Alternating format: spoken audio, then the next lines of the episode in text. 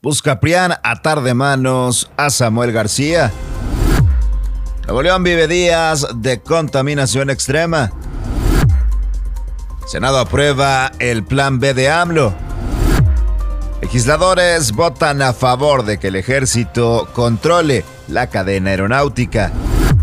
Y harán en Estambul un monumento a Proteo, perro rescatista de la Sedena. Esto es Contraportada. Comenzamos. Qué gusto saludarte en esta mañana ya de jueves 23 de febrero con la información más importante, la más relevante de este día. Y arrancamos con temas locales porque continúa la disputa en el Congreso de Nuevo León, por supuesto con el gobernador del estado y ahora buscan atar de manos a Samuel García, las bancadas mayoritarias del PAN y PRI en el Congreso local con el voto decisivo de Jessica Martínez, en teoría diputada sin partido, pero que de manera recurrente vota en la misma consecuencia y mismo sentido que los partidos mayoritarios, concretaron ayer reformas a la Constitución con las que buscan atar de manos al gobernador de Nuevo León. Con estas reformas le quitan al Poder Ejecutivo estatal facultades para designar funcionarios e intervenir en la elección de fiscal general de justicia, el tema principal por la que hay varias disputas. También obligan al gobernador a pedir permiso al Congreso para viajar desde tres días y los legisladores podrán destituir a todos los integrantes de su gabinete, quienes además ya no tendrán fuero.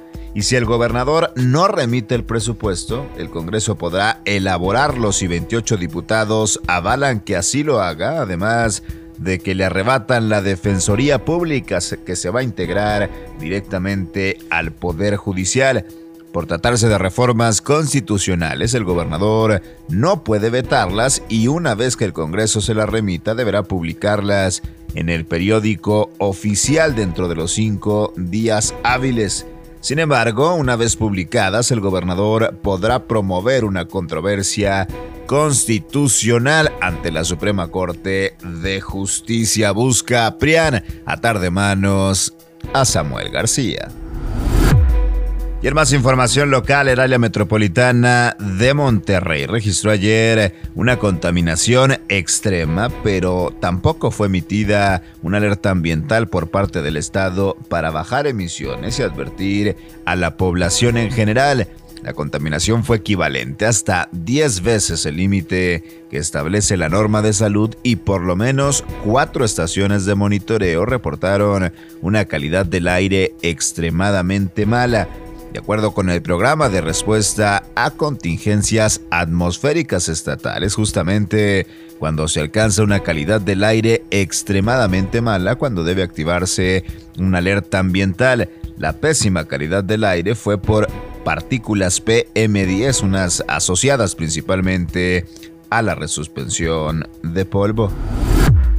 En información nacional, el Senado de la República aprobó con 72 votos a favor y 50 en contra el denominado Plan B electoral, en el cual se excluyó el artículo 12 denominado Vida Eterna de la Ley General de Instituciones y Procedimientos Electorales.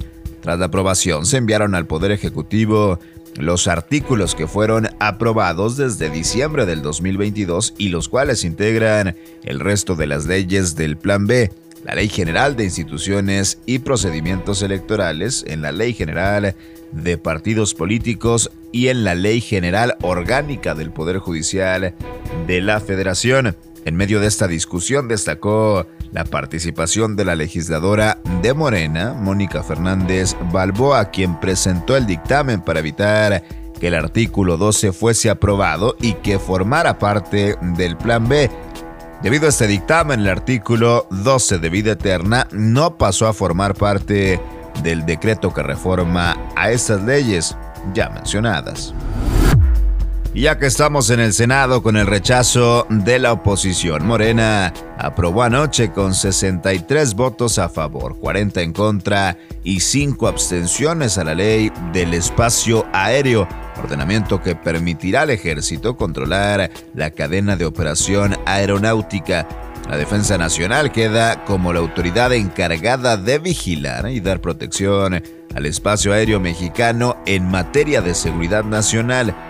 Por el Grupo Plural, el senador Emilio Álvarez y Casa afirmó que con esta aprobación de ley se daba un paso más hacia la militarización y al militarismo en México.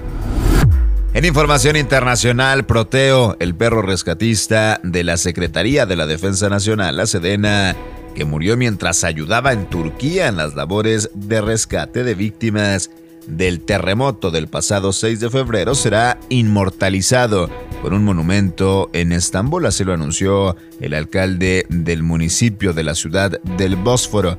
En declaraciones telefónicas precisó que esta escultura será erigida en el parque que él mismo inauguró en 2011 en memoria del rescatista japonés Miyazaki Atsushi, fallecido en el terremoto que sacudió al este de Turquía ese mismo año.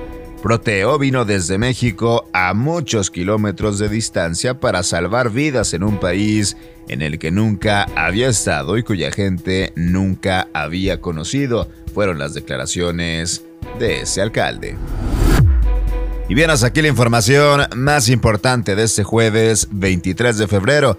Yo soy César Ulloa, arroba César Ulloa G y esto es Contraportada por Altavoz MX. Todos los días la información más relevante de Monterrey, México y el mundo la encuentras aquí en nuestra multiplataforma. Excelente día, pásenla bien.